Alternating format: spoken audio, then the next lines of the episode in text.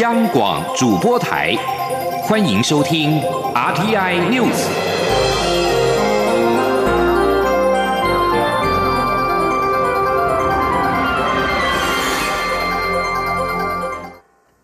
各位好，我是主播王玉伟，欢迎收听这节央广主播台提供给您的 RTI News。新闻首先带您关注，蔡英文总统在二零二零大选获胜，成功连任。美国在台协会 AIT 台北办事处处长厉英杰今天一早就到总统府祝贺。蔡总统表示，台湾与美国已经从双边的伙伴关系升级为全球合作伙伴，未来台美会在过去三年多的基础之上加强全球议题的合作，为世界带来更多贡献。前天记者郑林的采访报道。二零二零大选落幕，蔡英文总统以八百一十七万得票成功连任。蔡总统十二号上午在总统府接见美国在台协会台北办事处处长李英杰。李英杰除了向蔡总统道贺，也赞扬台湾选民参与这个神圣的民主过程，为自己的选择发声。李英杰表示，这次选举提醒美国和台湾不只是合作伙伴，更是同一个民主社群的一份子。During your first term in office. It was my privilege to work with you in pursuit of the United States and Taiwan's many common interests, growing our trade and investment relationship, building democratic, technical, and economic capacity in countries across the region, supporting Taiwan's security, and in turn, advancing regional stability. I am incredibly proud of the progress that we have already made,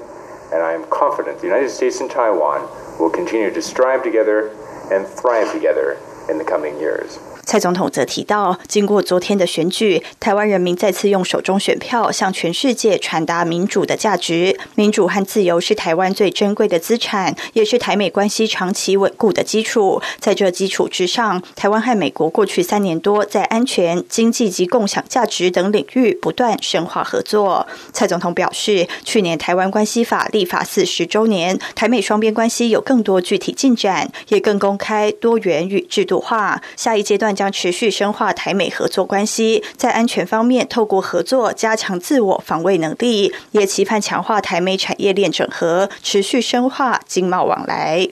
不仅是如此，台美之间已经从双边的伙伴关系升级为全球合作伙伴。未来我们会在过去三年多的基础上，不断加强台美在全球议题上面的合作。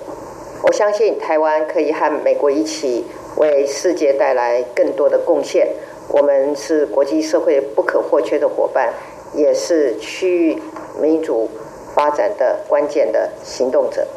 蔡总统表示，感谢丽英杰对台湾的支持，相信未来和丽英杰会有更多合作，一起让台美关系不断深化。央广记者郑玲采访报道。而在美国，我驻美代表处十一号也首次举办了台湾选举研讨会。美国国务院亚太事务副助卿费德伟亲自出席，他代表美国政府恭贺蔡英文总统胜选，并且表示会继续对抗单方面改变台海现状的行为。美国在台协会主席莫健也出席了这场研讨会。他被问到北京可能会如何回应台湾选举结果，莫健指出，外界只能拭目以待。因为没有人能够预测北京会怎么回应，但他希望北京当局能有所反省。莫健表示，台美关系未来将会更加紧密，双方在包括安全、区域及经济等多个领域都有合作。不过，莫健也坦诚，美方希望在美猪美牛议题上能够看到进展，这是美国认为需要被解决的传统议题。二零四九计划协会主席。美国国防部前印太事务助理部长薛瑞福表示，台湾不是印太地区唯一面对中国压力与胁迫的国家。对于其他也正展开大选的国家，他们这一次选举成功抵御了中国的压力，应该能够给予他们相当的启发。而他认为，这对区域来说十分重要。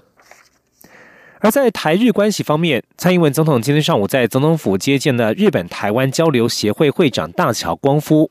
大桥光夫不仅恭贺蔡总统获得史上最高票当选，也认为未来四年是台湾重要的时期，并认同台日之间应该持续加强关系。总统则表示，未来会持续秉持不屈服、不挑衅、不冒进的原则，致力于维持台海稳定，并与区域各国加强伙伴关系，一起促进区域的繁荣与发展。今天记者陈林信宏的采访报道。日本台湾交流协会会长大桥光夫十二号上午拜会总统，他特别表示，过去都是总统开场白，但他这次要先发言，因为要先祝贺蔡总统高票获得连任。另外，对于参谋总长沈一鸣发生的意外事件，他也表达哀悼之意。大桥光夫表示，总统将在今年五月开启第二任的任期，未来四年对于台湾是重要的时期。他也希望总统对于台湾、亚洲甚至是全世界的发展。能够发挥高度领导统御的能力。他也表示，总统大选结束后隔天，总统在忙碌的行程中，波荣和他会面，也象征台湾非常重视和日本的关系。总统回应指出，和大桥光复会长一个月会面两次，显示台日的友好关系。他强调，这一次的总统大选，台湾人民向世界表达捍卫主权、守护民主自由的决心。未来，台湾会和理念相近的国家积及合作，继续深化民主。总统说：“身为国际社会负责任的一员，这三年多来，台湾对于两岸关系秉持不屈服、不挑衅、不冒进的原则，致力维持台海的稳定。那么未来我们会持续的坚持这个立场，并且跟区域各国加强伙伴关系，一起促进区域的繁荣发展。”总统也强调，日本是台湾在外交合作以及观光交流的重要盟友。去年来台的日本旅客已经突破两百万人次，创下历史新高，显示台日双方从政府到民间的交流越来越密切。也希望新的一年，台湾与日本在经贸、文化以及体育等有更多的交流合作，让台日关系能够更上一层楼。中央广播电台记者陈琳信鸿报道。选举结束，各界都表达了尊重、祝贺以及充满期盼的的看法。全国工业总会、全国商业总会等工商团体今天表示，期盼总统在第二任期可以继续拼经济，包括加入区域经济整合、稳定能源供应、积极培育人才。另外，也要改善两岸关系，恢复对话与协商。请听央广记者谢嘉欣的采访报道。蔡英文总统在二零二零大选以八百一十七万历史高票成功连任。全国工业总会秘书长蔡炼生十二号受访指出，尊重选举结果，不论谁当选，都应尽速弭平在选举过程中造成的社会紧张分裂，让台湾团结向前走。工商团体多期盼蔡总统第二任期可以继续冲刺台湾经济。蔡炼生指出，美中贸易战至今未解，区域全面经济伙伴关系。协定 RCEP 今年可能成型运作，都是今年台湾要努力面对的挑战。全国商业总会理事长赖正义则认为，确保能源稳定，提出好的金融政策，让台湾成为亚太金融中心，积极培育人才是重中之重。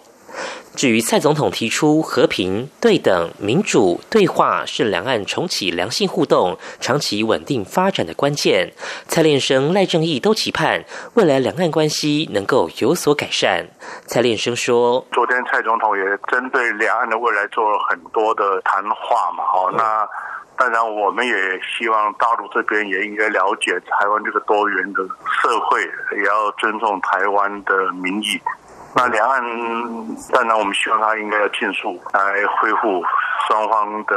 协商啊，存异求同嘛，怎么样去，而不是说像现在都不来往啊，不来往，当然对双方大概都会增加更多的误解。赖正义表示，蔡总统第二任仍是全面执政，没有包袱，希望未来可以释出更多善意，缓和两岸紧张局势，彼此多交流接触。中央广播电台记者谢嘉欣。采访报道：工商团体希望中国方面可以了解台湾这个多元的社会，也要尊重台湾的民意。不过，中国外交部今天表示，中国不会改变对台湾的立场，无论台湾内部局势如何改变，都不会改变他们所认定一个中国的事实，并且希望国际社会也继续坚持这项原则。中国官方媒体新华社则是在十一号晚间发出了“莫道浮云终蔽日，台湾大选结果当何以看待”的评论文章，表示台湾这次选举很大程度上受到外部暗黑力量的操控，但是两岸关系发展基本格局格局不会因为一场选举而改变。至于国外的媒体又是如何看待台湾这一次的大选？蔡英文总统顺利连任，美联社报道分析，这项结果显示蔡总统采取坚定立场面对中国，获得台湾选民的强烈支持。但是第二个任期预计会面临北京当局对台湾施加更大的外交、经济和军事压力。纽约时报分析，台湾大选结果对中国国家主席习近平来说，无疑是一项挫折。如今关键在于中国是否会改变策略，或是如北京鹰派人士所建议，对台湾采取更强硬的行动。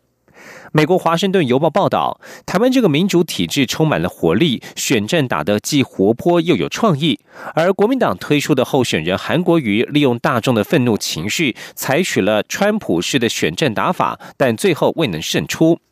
日本经济新闻分析，台湾未来将强化与美国之间的关系，远离中国的脚步似乎也将加速。NHK 报道则提到，习近平面对香港抗争压力，拉拢台湾选民的作为也失败，在领导阶层内部成了可能有损权威的事态。继续要关心的是选后的天气，中央气象局表示。大陆冷气团从今天开始南下，最冷的时间将落在明后两天的清晨。不仅嘉义以北和东北部低温将降到摄氏十二到十五度，而新竹苗栗地区则是更为寒冷，局部地区甚至有机会下探十度。另外，这一波冷气团也从今天深夜到明天一整天，为中部以北和东北部带来降雨，三千公尺以上的高山也有机会降雪。前天记者吴丽君的采访报道。